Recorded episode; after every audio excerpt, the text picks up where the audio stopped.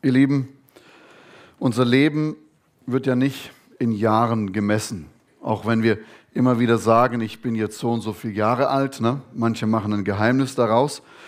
Wenn man klein ist, kann man nicht schnell genug groß werden. Wenn man groß ist, tut man plötzlich sein Alter verheimlichen. Ne?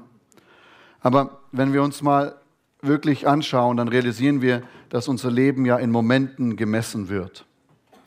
Generell erinnern wir uns ja nicht an ein ganzes Jahr. 1994, ah, ja, da war das Jahr, ne? das und jenes und solches. Ne? Oder man erinnert sich auch ganz sch schwierig an den Monat Oktober 1993. Ne?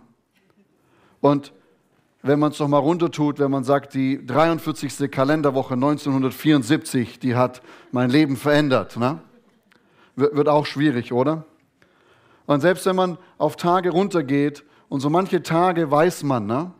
aber lasst uns doch ehrlich sein, was unser Leben wirklich misst oder was man abmessen kann, sind Momente. Ich erinnere mich an tolle Momente, Telefonanrufe, die mein Leben verändert haben. Ich erinnere mich an Neuigkeiten, die mich gesegnet haben. Aber genauso erinnere ich an Momente, wo man Abschied nehmen musste, wo es schwierig war, wo es herausfordernd war, wo vielleicht auch in einem Moment meine ganze Welt zusammengefallen ist. Ne? Aber es sind diese Momente, an die wir uns erinnern. Und es sind diese Momente auch, an denen wir zehren und leben. Und heute möchte ich mit uns darüber sprechen, dass es einen Moment geben kann, der unser Leben verändern kann. Einen heiligen Moment. Und ein Stück weit möchte ich herausarbeiten, das ist der Satz, den ich heute immer mal wieder wiederholen werde, dass wir wirklich keine Ahnung haben, was Gott durch einen einzigen Moment des Gehorsams tun kann. Ich weiß nicht, wie es dir geht. Manchmal, wenn Gott redet, wenn Gott spricht, daran glauben wir ja, dann kriegen wir einen Impuls, solches und dieses zu tun. Und dann geht das innerliche Denken, Beten und Fasten los. Und dann macht man's. Und irgendwann mal schaut man zurück und denkt, oh ja, wow, was für ein Segen habe ich erlebt, weil ich in diesem Moment das gemacht habe, wo Gott zu mir gesprochen hat. Oder die andere Seite ist, es kommt der Impuls von Gott, er spricht zu uns, er redet mit uns und du tust darüber beten und fasten und du machst es nicht. Vielleicht einfach, weil es schwer war, die Herausforderung zu groß. Und dann läuft man so durchs Leben und überlegt, Mensch, habe ich jetzt was verpasst? Da, da war doch was, ne? Ähm, fehlt mir jetzt was? Irgendein Segen, der an mir vorbeigekommen ist? Und deswegen möchte ich heute, wenn wir uns die Weihnachtsgeschichte anschauen, ein bisschen darüber reden, was wir tun können, wenn es schwer ist und herausfordernd ist, wenn Impulse von Gott kommen und wir sie umsetzen dürfen, sollen oder müssen, wie auch immer. Deswegen kannst du mal gerne deine Bibel aufschlagen im Matthäus-Evangelium und dort wahrscheinlich auf der ersten Seite im Kapitel 1 ab Vers 18 werden wir uns heute die Weihnachtsgeschichte anschauen. Ich lese erst in Vers 18 und dann nachher lesen wir das nochmal ganz durch.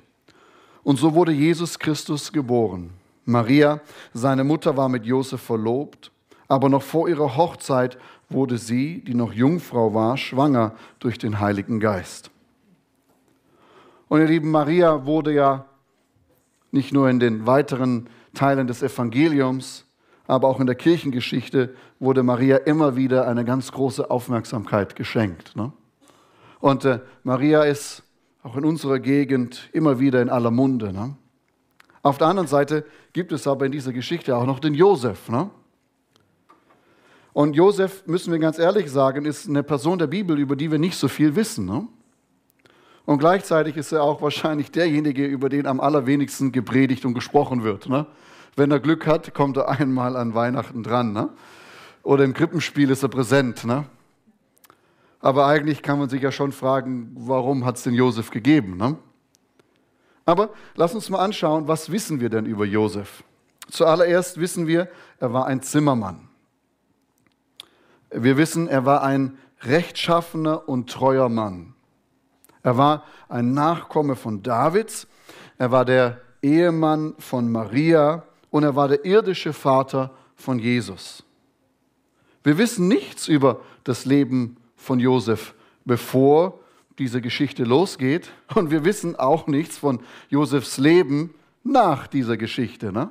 Er taucht noch einmal auf, als Jesus zwölf war und äh, im Tempel geblieben ist und die Eltern den verschollenen Jesus suchen. Damals hatten die Kinder noch keine Uhren, wo man dann per GPS gucken kann, wo sein Kind sich gerade aufhält. Aber danach ist Josef, wissen wir nichts mehr über ihn. Ne? Man vermutet, dass er gestorben ist. Daraus man kann es erkennen, dass Jesus eben, bis er 30 war, zu Hause blieb und erst ab 30 angefangen hat, seinen Dienst zu machen. Und gleichzeitig, als er am Kreuze starb, hat er seinen nächsten Freund, den Jünger Johannes, hergerufen und hat zu ihm gesagt, als er auf seine Mutter blickte, das ist jetzt deine Mutter, kümmere dich. Ne? Jesus als der Erstgeborene hatte die Verantwortung, sich um die Mutter zu kümmern. Ne? Das heißt, man kann hier herauslesen, dass Josef höchstwahrscheinlich gestorben ist. Ne? Man geht nicht davon aus, dass man sich getrennt hat und alles jenes, sondern höchstwahrscheinlich ist er einfach in den Himmel abberufen worden, dass wenn Jesus von seinem Vater im Himmel spricht, man auch eindeutig wusste, von wem er spricht. Ne?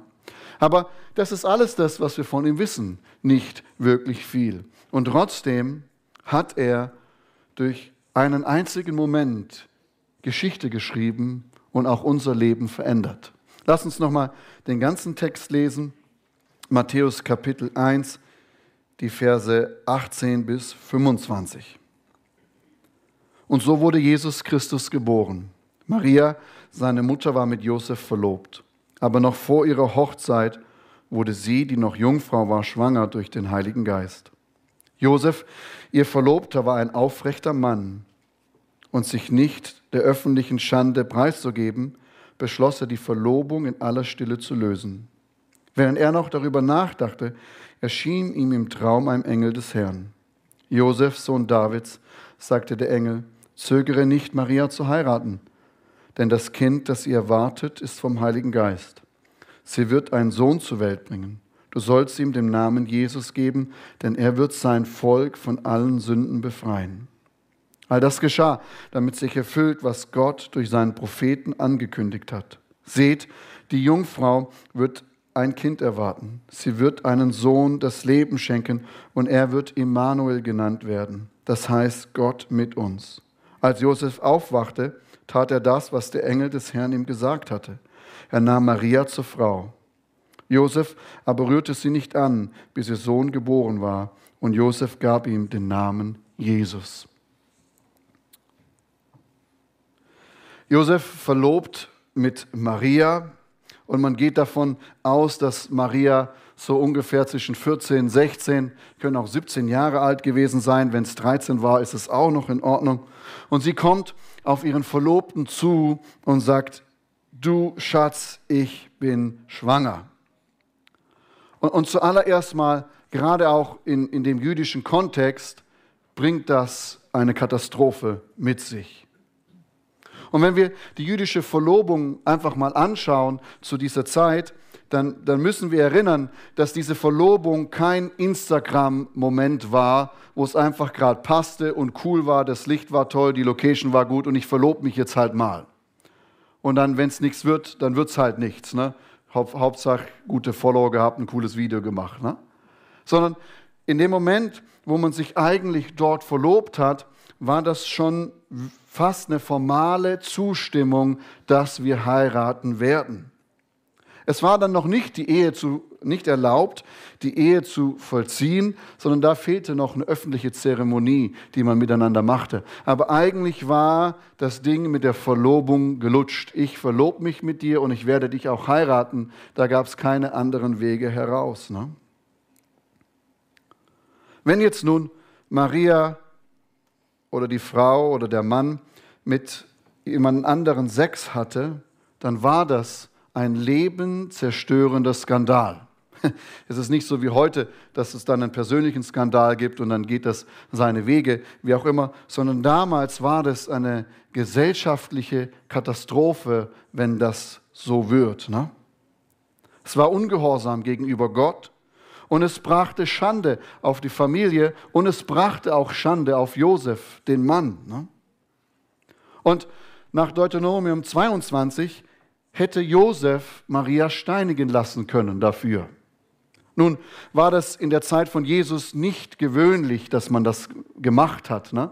sondern was man machte ist, man hat sie vor die Stadt gebracht, der Stadtrat kam, hat das, was geschehen ist, öffentlich gemacht, hat also Maria öffentlich bloßgestellt, um nur eins zu machen, um Josefs Namen reinzuwaschen, dass er okay ist, ne? dass die ganze Stadt sieht, ist, Josef ist nicht der Schuldige, ne?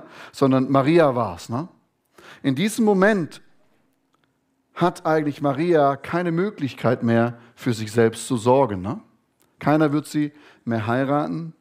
Keiner wird sie auch in die Familie mehr aufnehmen. Sie und das Kind sind eigentlich ein Stück weit für sich alleine gestellt. Oftmals landen dann solche Frauen eben in der Prostitution. Das heißt, verstehst du, warum Josef in einer schwierigen Lage war und warum es heißt, dass er rechtschaffen war, weil er in sich drin überlegen wollte, ich möchte eigentlich für Maria nicht, dass sie das erlebt. Ne?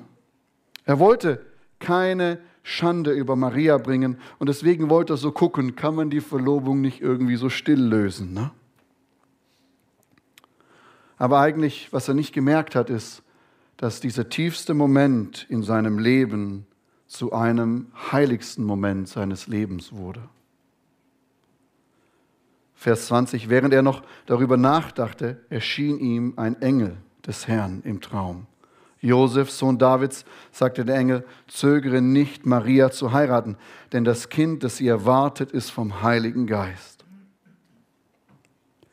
Und jetzt lass uns mal anschauen, was hat Josef in diesem Moment nicht gemacht.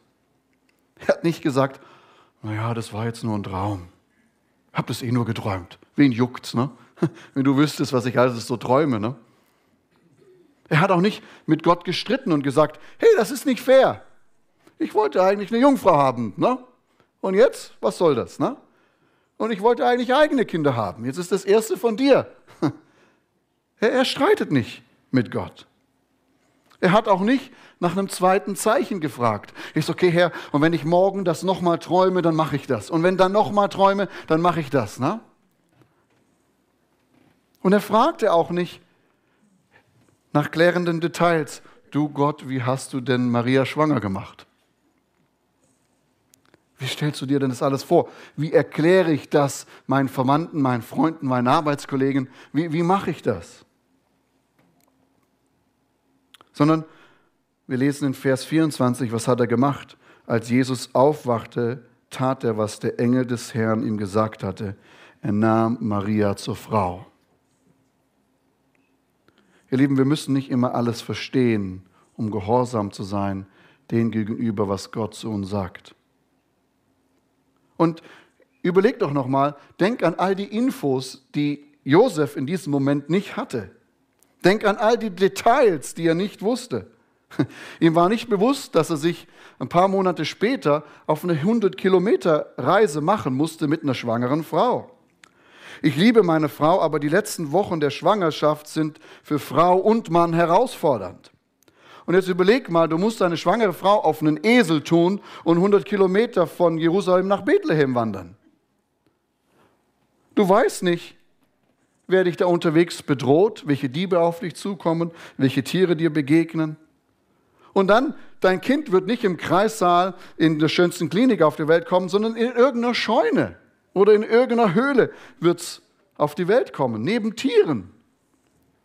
Oder im gleichen Moment wird der König Herodes einen Erlass geben, dass jedes Kind unter zwei Jahren getötet wird in der Region. Und du wirst nach Ägypten fliehen müssen. Und überleg mal, als Maria und Josef auf der Flucht waren, wie in ihren Köpfen das ging, wegen unserem Kind mussten andere Kinder sterben. Allein diese Gedanken, die sie dann dort sind. Ne? Was für Schuldgefühle müssen sie gehabt haben? Und dann alleine der Gedanke, Gott, ich muss deinen Sohn erziehen. Ich bin plötzlich verantwortlich für den Sohn Gottes. Als ich meinen ersten Sohn in der Hand hatte, war ich zutiefst berührt und ich sagte, Herr, hilf mir, was mache ich nur? Und er wird immer größer und ich merke, ich brauche immer mehr Hilfe. Ne? Aber jetzt überleg mal, das ist der Sohn Gottes, das ist der Retter der Welt. Die Engel kamen und haben das verkündet, er wird jenes und dieses und, und du bist da Josef und denkst, ja, nicht fallen lassen. Ne? Verstehst du, was ich meine? Er kannte diese Einzelheiten nicht. Er hatte keine Ahnung, was auf ihn zukommt. Und trotzdem hat er gesagt, ja, ich mache das. Ich weiß nicht, ob du solche Situationen schon mal erlebt hast in deinem Leben wo du einfach wusstest, die Beziehung zu dieser Person ist nicht gut. Es ist nicht der Richtige, die Richtige. Aber ich habe so viel Zeit in diese Beziehung investiert. Ich habe so viel Geld investiert. Ich habe vielleicht sogar mehr hergegeben, als ich eigentlich wollte. Aber innerlich weiß ich, es ist nicht gut. Und ich weiß auch, dass, dass Gott geredet hat. Aber mich jetzt da zu trennen, ist echt schwierig, ist herausfordernd. Oder Gott hat zu dir geredet, noch jeden und diesen Dienst im Reich Gottes zu machen. Und du weißt, Herr, ich bin eigentlich überfordert mit dem, was ich mache. Wo und wann? Sag mir bitte, soll ich das noch machen? Oder Gott spricht zu dir heute zur Brüderhilfe, doch mehr zu geben, als du gerade reingetan hast. Und du schaust deine eigenen Finanzen an und schüttelst den Kopf und sagst, und was esse ich zu Weihnachten? Ja, es ist nicht einfach, oder? wenn Gott manchmal redet. Und die Realität ist, dass wir nicht die Details wissen, oftmals nicht wissen werden, was passiert. Und da ist es so wichtig, dass wir eins verstehen, dass der Gehorsam Gottes Reden gegenüber unsere Verantwortung ist und das Ergebnis Gottes Verantwortung ist. Aber es ist unsere Aufgabe, eine Antwort zu geben. Es ist unsere Verantwortung, das zu tun. Und das Ergebnis, die Details und alles das, das liegt bei Gott. Annas Zeugnis war so passend dafür. Gott hat sich um die Details gekümmert, dass sie rechtzeitig zu Hause ist. Und ein Problem ist, ihr Lieben, dass wir, viele von uns und ich mich einbegriffen, dass wir weit über unser Gehorsamsniveau ausgebildet sind. Wir wissen so viel von Jesus. Wir wissen so viel von ein Leben für Gott. Und trotzdem ist es so schwer, Dinge umzusetzen und zu tun. Und manchmal frage ich mich, ob es manchmal nicht besser ist, wenig zu wissen, dafür das, was man weiß, zu tun. Anstatt immer mehr zu wissen und doch immer weniger das umzusetzen. Ne? Josef hatte keine Einzelheiten. Er wusste nicht, was auf ihn zukommt, aber er tat das, was der Engel ihm sagte.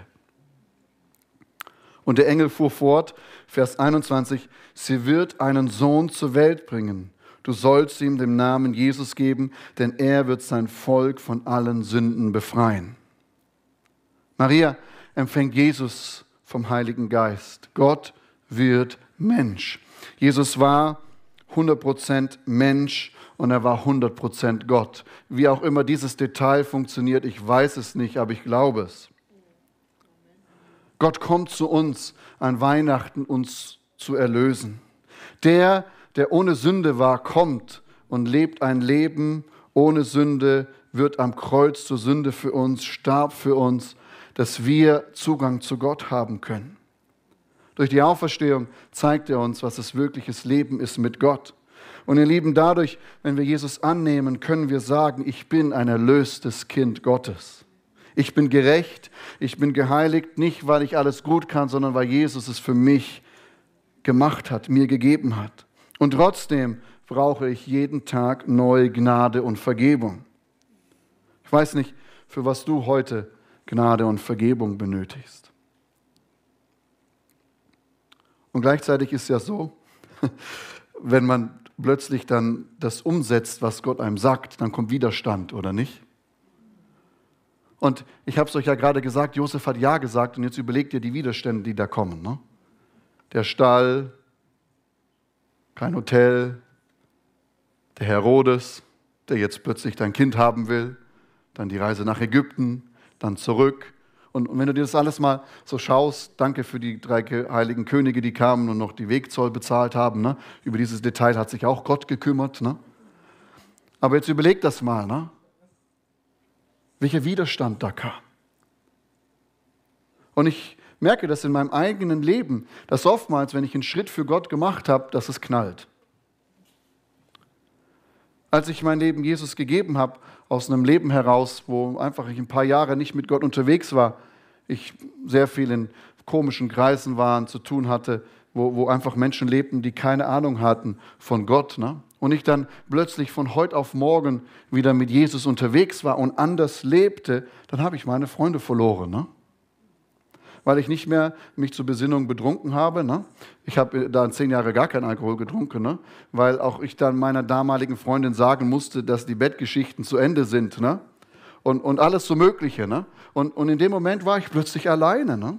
Ich war vorher auch alleine ne? und plötzlich wieder alleine, aber Gott war mit mir. Ich wusste, ich muss den Schritt gehen und ich wusste, da kommt Widerstand. Ne? Auch als wir hier nach Bühl gekommen sind, habe ich auch Widerstand gehabt, innerlich. Meine den Traum, den ich habe, ist, in die Mission zu gehen. Ich liebe, zu Ländern zu reisen und wir müssen alle mal unterwegs sein. Da wirst du sehen, wie Johannes aufblüht. Ne? Er blüht hier auch, aber, aber wenn ich in das Flugzeug einsteige oder in den Bus und ich weiß, ich muss jetzt in dem Bus 16 Stunden sein, dann geht in mir ein Herz auf. Ne? Aber als wir hierher kamen und wir wussten, Gott führt uns hierher, das ist unser nächster Schritt, dann kamen Leute und sagten, Johannes, deine Mission ist Berufung, äh, deine Berufung ist Mission. Du musst jenes und du musst solches. Bist du dir sicher, was du da machst? Das Missionswerk verlassen, das ist doch Himmel auf Erden und so weiter und so fort. Ne? Dann sage ich ihm allen, du hast noch nie in Bühl gewohnt. Ne? Dann, dann wüsstest du, was du redest. Aber, aber auch da war, da war Widerstand. Ne? Weiß nicht, wie es dir geht. Vielleicht spricht auch gerade Gott zu dir und sagt, hey, lass das mit der Lass das mit dieser Feierei. Hör auf mit jedem und hör auf mit diesem. Vielleicht ist es auch Zeit zu sagen, hey, wir machen jetzt Stopp mit solchem. Wir machen Stopp mit solchem. Warum? Weil Gott zu mir geredet hat. Ne? Vielleicht ist es Zeit, über deine Finanzen, die du hast, hinauszugeben, weil Gott es zu dir gesagt hat. Vielleicht ist es Zeit, aus den Schulden herauszukommen und deinen Lebensstil zu ändern, dass du nicht abhängig bist von Banken und Gläubigern. Und vielleicht ist es auch dran, einfach auch mal zu was Nein zu sagen, was alle anderen einfach normal finden. Und deswegen möchte ich dir sagen, mach dir keine Sorgen, wenn du wegen deines Gehorsams gegenüber Gott auf Widerstande stößt mach dir eigentlich Sorgen, wenn du es nicht tust. Ne? Weil wir dürfen ganz ehrlich sein, so viel wir diese Welt und unsere Gesellschaft lieben und jeden Einzelnen, der uns gegenüber ist, so viel kriegen wir trotzdem Kopfschütteln, weil das Leben mit Jesus anders ist, wie das gerade in unserer Gesellschaft, was die Norm ist, was richtig ist, was gut ist in ihren Sinnen. Ne? Und Gehorsam ist schwierig, ihr Lieben. Gehorsam kostet uns was. Aber gleichzeitig haben wir trotzdem in diesem Moment keine Ahnung, was Gott durch einen Moment des Gehorsams tun kann.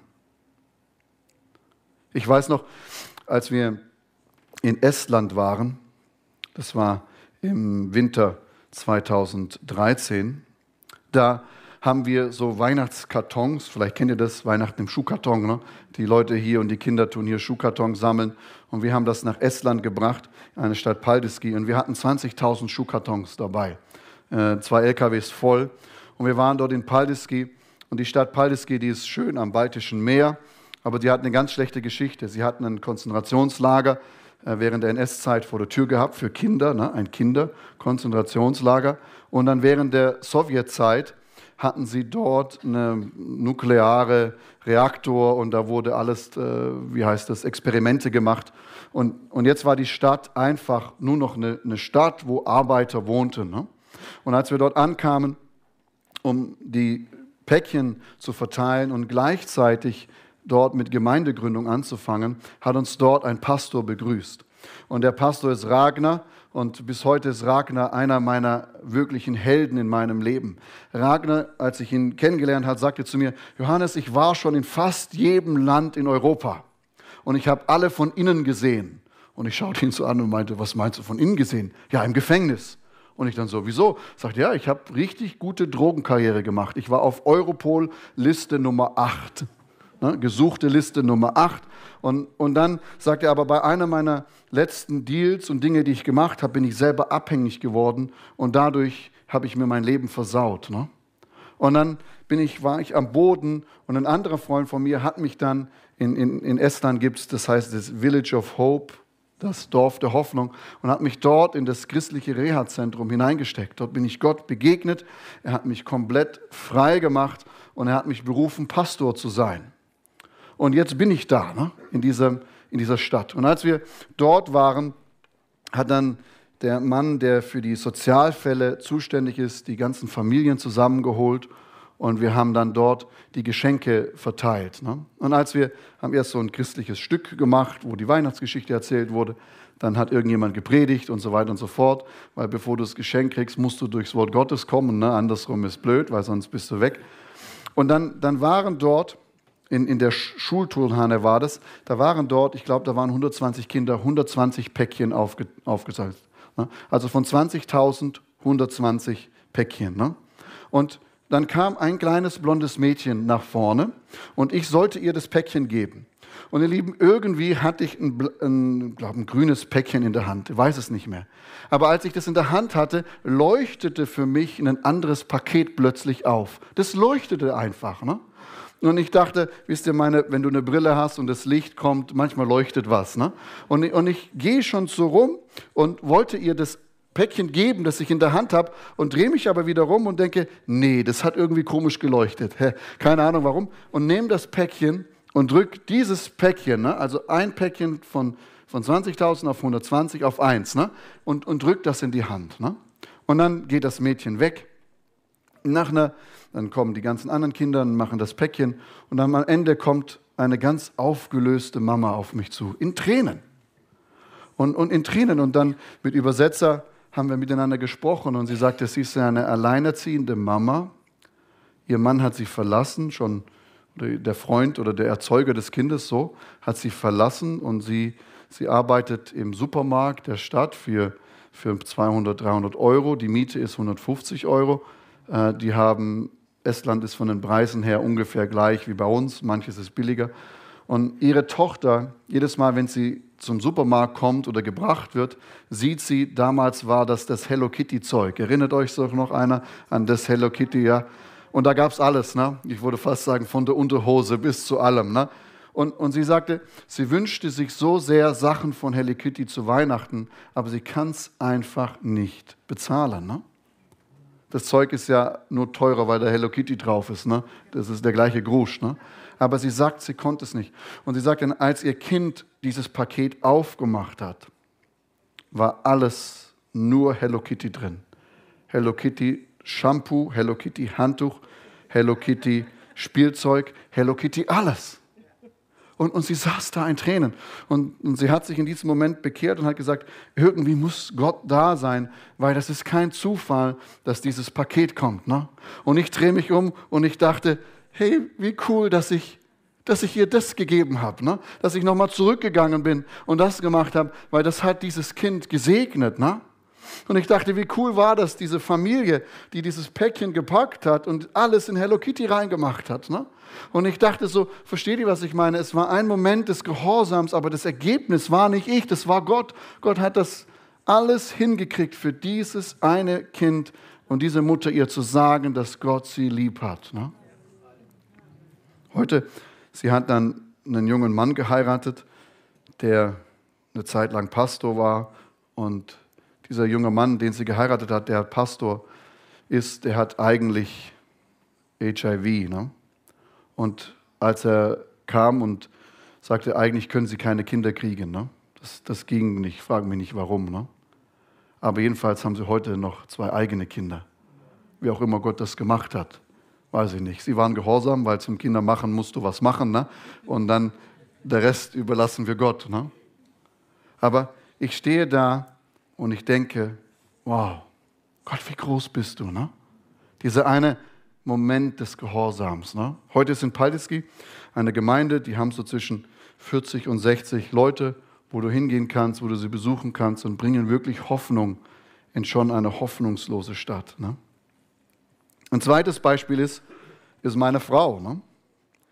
Und ihr könnt froh sein, dass ich in diesem Moment gehorsam war, weil sonst wäre ich wahrscheinlich heute unausstehlich. Ne? Aber als ich meine Frau kennengelernt habe, wusste ich, gab es einen Moment, wo ich einfach ein innerliches wusste, das ist die Frau, die ich heiraten soll. Ne? Und ich wusste dann immer nie, wie ich das anstellen soll, bis ich dann so ein Gedanken kam, geh auf sie zu, rede mit ihr und sag ihr, dass du sie kennenlernen willst, um zu heiraten. Ne? Und das ist jetzt nicht so schlau, mach's nicht nach. Ne? Und das war auf derselben Reise in Estland, das war minus, äh, minus 18, minus 19 Grad und ich war so nervös, dass ich mir vergessen habe, eine Jacke anzuziehen, als wir da draußen standen und es ist wirklich alles abgefroren in dieser Zeit. Aber ich habe alles Mut herausgenommen, um das zu sagen. Ne? Und wenn ich heute so zurückschaue, nächstes Jahr sind wir zehn Jahre verheiratet, wie, wie einfach die Zeit genial war miteinander. Ne? Wie ich mich verändert habe und wie ich auf unsere Kinder schaue und dachte, Mensch, hätte ich diesen Mut damals nicht zusammengetan. Ne? Wir wissen nicht, hätte Gott anders gemacht, haben wir alles keine Ahnung. Ne? Aber dieser Moment des Gehorsams und den Segen des Ergebnisses von Gott abhängig. Ihr Lieben, lasst uns Zeit mit Gott verbringen. Lasst uns Zeit im Wort Gottes sein. Lass uns Zeit im Gebet sein. Lass uns Zeit untereinander nehmen, wo wir auf Gott hören. Lass uns Zeit haben dafür, gerade jetzt in dieser Weihnachtszeit, wo wir besinnlich werden sollen. Ich weiß nicht, ob du es schaffst, in unserer Zeit besinnlich zu sein, aber lass uns Zeit nehmen, einplanen, um auf Gott zu hören. Lese in der Bibel, unterhalte dich mit anderen und dann, wenn du einen Impuls von Gott bekommst, dann versuch nicht immer alles gleichzeitig zu verstehen. Versuch nicht immer das Warum und Weshalb. Und, und, und wir wurden ja so zu erzogen, immer hinter die Fassade zu gucken. Ne? Deswegen funktioniert, und das ist ja auch gut, lass uns das immer machen, ne? aber das Evangelium funktioniert in anderen Ländern, wo dir beigebracht wird, rot ist rot und blau ist blau und nicht eine Zusammensetzung aus 50.000 verschiedenen Pigmenten, da ist es auch manchmal leichter, Gott nachzufolgen, ne? weil, weil man nicht so arg dahinter fragt. Ich bin immer für Hinterfragen, ich bin immer für Details, ich bin immer für Rückfragen und Rückschauen. Aber manchmal kommt der Moment, wo wir einfach gehorsam sein dürfen, ohne alles zu verstehen und auch ohne das Ergebnis zu wissen. Warum? Weil unser Leben nicht unbedingt in Jahren gemessen wird, sondern es wird in Augenblicken gemessen. Es gibt diese Momente mit Gott, die alles verändern können. Ne? Es gibt diese Momente, wo sich etwas tut. Ne? Und das ist das, was mir in Josefs Geschichte so wichtig geworden ist. Ich glaube, er hat nicht gewusst, was dieser Moment des Gehorsams aus, welche Auswirkungen er hat. Und bis heute sind wir gesegnet durch diesen einen Moment, wo Josef sagt, ja, ich habe es gemacht. Lass uns nicht zurückdenken, was wäre, wenn Josef es nicht gemacht hätte. Ne? Bringt nichts. Gott hätte vielleicht irgendwie anders gekommen. Ne? Aber das ist das, wo ich immer mehr merke, Herr, schenk mir Gnade, gehorsam zu sein. Gib mir ein Herz, das gehorsam ist. Mach, mach das in mir, ein, ein Herz, das nicht in erster Linie verstehen möchte, sondern das in erster Linie gehorsam ist. Und irgendwie schenk mir auch den Mut, mit den Konsequenzen umzugehen. Schenk mir den Mut, in den Herausforderungen, die da ist. Ich weiß es nicht, was Gott vielleicht zu dir heute spricht. Vielleicht ist in deinem Leben was du, irgendwas, was du über Jahre versteckt hast, wo du weißt, das war nicht in Ordnung Gott gegenüber, es war auch nicht in Ordnung anderen Menschen gegenüber. Und vielleicht ist heute der Tag, wo Gott zu dir spricht, bringst ans Licht. Und ganz ehrlich, wir haben Angst davor, Dinge ans Licht zu bringen, aber wir wissen doch nicht, was Gott tun kann in dem einen Moment, wo wir gehorsam sind, oder nicht? Wir wissen es einfach nicht. Und wir überlegen uns immer hinten, ja, das sollte ich jetzt, ich sollte, versteht ihr, was ich meine? Du machst ein lange Dings, aber wir wissen es nicht. Ne? Vielleicht spricht Gott heute zu dir und sagt, ja, die Person hat dich verletzt. Ja, du hast ein Recht darauf, dass es dir weh tut und dass du sauer bist. Alles in Ordnung. Aber vielleicht hat er jetzt schon dir schon die ganze Zeit gesprochen. Es ist die Zeit zu vergeben. Und vielleicht ist jetzt auch der Moment dafür da, zu vergeben. Ne? Vielleicht ist das, wo du sagst, warum? Weil du immer noch nicht weißt, was Gott in diesem Moment des Gehorsams tut, wenn man ausspricht, ich vergebe dir. Ne? Vielleicht ist auch der Moment, da sich zu entschuldigen. Nein, bei dem entschuldige ich mich nicht. Der war selber schuld, dass ich so zu ihm war. Er hat mich dazu gebracht. Ne? Vielleicht ist heute der Tag, wo Gott zu dir sagt, entschuldige dich. Warum? Weil du nicht weißt, was Gott macht in diesem einen Moment des Gehorsams. Ne? Vielleicht ist auch für den einen oder anderen noch härtere Entscheidungen dran. Ne? Schwieriges, herausforderndes. Und ja, ich, ich weine mit dir, ich bete mit dir, ich bippere mit dir, aber ich möchte dir heute Mut machen. Lass uns Josef zum Vorbild nehmen, wo er Ja sagte, ohne Details zu wissen, ohne zu wissen, wie wird das ausgehen, ohne zu wissen, was es auch für ihn bedeutet, aber mit dem Vertrauen auf Gott, dass er mich sieht, dass er da ist und dass er es gut mit mir meint. Ich glaube, dass vieles Momente sind, wo wir nicht gehorsam sind, ist, weil wir innerlich denken, meint es Gott wirklich gut mit mir? Ist es wirklich gut, auf Sex vor der Ehe zu verzichten? Ne? Ist es wirklich gut, seinen Zehnten zu geben?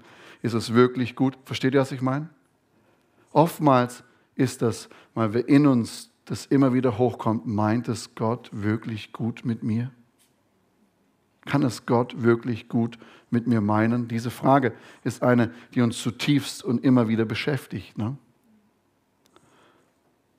Und in allem Hoch und Runter unseres Lebens, in allen Erfahrungen, die wir machen, herausfordernd, schwierig, bis hin zu blutweinende Herausforderungen in unserem Leben, aber auch in der Bibel, können wir immer wieder sehen, dass es Gott gut meint.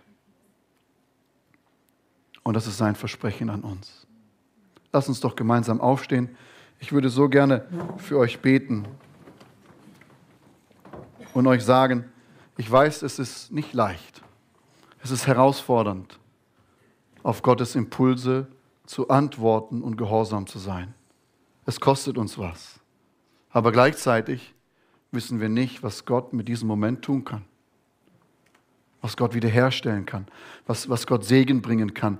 Wo Gott auch Welt verändern kann durch diesen einen Moment des Gehorsams. Große, aber auch ganz kleine, wie einfach eine Schuhbox. Ne? Spielt keine Rolle.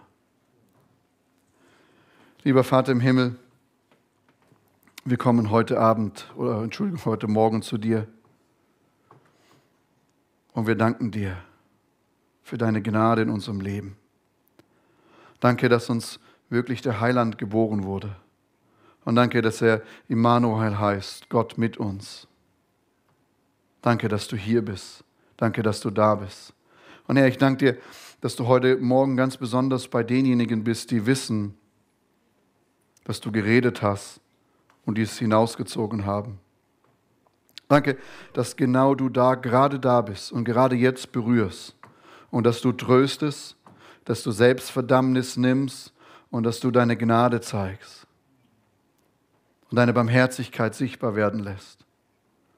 Und dass du dann die Kraft und die Gnade schenkst, das umzusetzen. Vater, ich bete für jeden, der heute Morgen das gehört hat, dass du ein Herz schenkst, das gehorsam ist, das sich danach sehnt, zu hören und zu tun. Herr, ich bitte dich, dass du uns jeden Tag neu diese Gnade schenkst, jeden Tag neu diese Kraft schenkst und jeden Tag uns immer wieder daran erinnerst, dass du es zutiefst gut mit uns meinst dass deine Gedanken über uns gute Gedanken sind. Gedanken des Friedens, Gedanken der Freude, Gedanken der Hoffnung. Herr, ich bete für die, die wissen, dass die Auswirkungen groß sein werden, dass sie erkennen, dass du dich ums Ergebnis kümmerst. Herr, und ich bete, schenk uns diese Gnade. Gerade in unserer heutigen Zeit, wo, wo unsere Gesellschaft und das drumherum gegen das geht, was dir wichtig ist bitte ich dich, dass du uns diese Gnade schenkst, gehorsam zu sein. Herr, ich bete auch für die heute Morgen, die echt ein schlechtes Gewissen haben, weil sie wussten, sie waren nicht gehorsam, dass du da Gnade schenkst. Und dass du aufzeigst, Herr Jesus, dass es kein Problem ist und dass du der Gott bist der millionenfachen zweiten Chancen und dass du immer noch Ergebnisse bringen kannst, dass du immer noch wirken kannst. Und ich glaube, heute Morgen sind ein paar Leute da, die, die wussten, sie haben ihren Plan A verpasst. Und Gott sagt zu dir, es ist kein Problem. Es gibt immer wieder einen Plan A. Und es gibt immer wieder einen neuen, weil er ist der Gott, der Neues schafft. Und da, wo du dachtest, dass du es verpasst hast, da darfst du gerne sagen, dass es dir leid tut, aber Gott schafft dir einen neuen Plan A. Oder du kannst auch sagen, B wie besser. Aber Gott tut das. Er wirkt in dein Leben hinein. Vater, wir danken dir, dass du groß bist und dass du mächtig bist. Und danke, dass wir an Weihnachten das feiern dürfen, dass du uns Menschen siehst und dass Hoffnung gekommen ist. Dafür danke ich dir. Amen.